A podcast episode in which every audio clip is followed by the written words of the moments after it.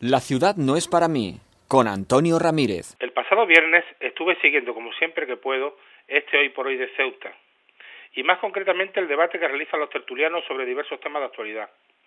Me interesó especialmente un asunto que en nuestra ciudad es siempre noticia y un tema recurrente de conversación, pero al que no se le ha encontrado todavía una solución, y es el comercio y su apertura durante los fines de semana. De esta posible apertura llevo oyendo hablar casi toda la vida, y lo más que he podido sacar en limpio es que la culpa se la echan unos a otros. Realmente, quien debería de tener interés porque se abrieron los fines de semana no lo tiene en absoluto.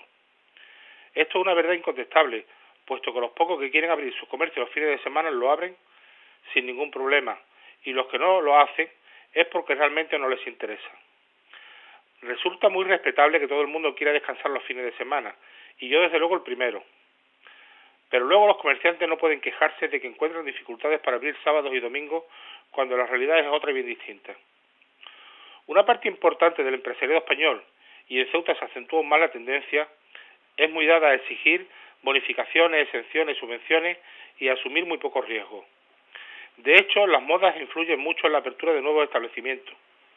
Primero fueron los bazares los que inundaron la ciudad en la época dorada de los paraguas y los relojes época que los propios bazares acabaron quemando ya que se vendían productos de muy mala calidad haciéndolo pasar por lo que no eran.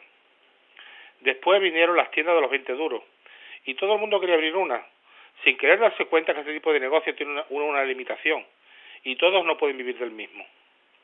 Posteriormente proliferaron las tiendas de informática y las de teléfono, y cualquiera se consideraba un técnico de informática para atender estos negocios, la mayoría de los cuales acabaron cayendo por su propio peso. En resumidas cuentas, que si nos encontramos con un empresario de comercio que quiere un negocio con fáciles beneficios, que exige bonificaciones de la seguridad social, subvenciones de las distintas administraciones y quiere descansar los fines de semana, entenderemos por qué después de tantos años sigue sin resolverse el tema de la apertura de establecimientos los sábados y domingos. Si a esto le añadimos que si tiene empleados pretende que estos trabajen los fines de semana exactamente igual que si fueran días laborables normales, completaremos el cuadro definitivo. Como ejemplo, Ahí están las grandes superficies que resolvieron este problema hace mucho tiempo y abren todos los sábados y el primer domingo de cada mes. Otro tema es el que muchos ciudadanos de Ceuta prefieren realizar las compras en la península. Es más que evidente que difiere mucho de comprar en el Eroski de Ceuta que en el de Algeciras. En el de Algeciras encuentra lo que quiera, mientras que en el de Ceuta tiene que comprar lo que haya. ¿Por qué esta diferencia entre dos establecimientos de una misma cadena tan próximos geográficamente? La diferencia se llama aduana. La dificultad de devolver productos hace que el consumidor ceutí sufra las consecuencias que muchos comercios sean simples teletiendas, que traen las cosas por encargo, que nos veamos limitados en las compras por Internet, que muchas veces no quieren servir a Ceuta o si te sirven, veas muy encarecidos los productos. La eliminación de la aduana es prioritario para el futuro de esta ciudad. Por otro lado, el público marroquí con gran poder adquisitivo que acude a nuestra ciudad no tiene todas las facilidades que debería y el gobierno de la ciudad no pone interés en este asunto en temas de señalización, de información, de aparcamiento, etcétera. Definitivamente, si Rosalí, el personaje de la famosa película de Percy Adlon, Rosalí va de compra a a Ceuta, se volvería a su casa de vacío.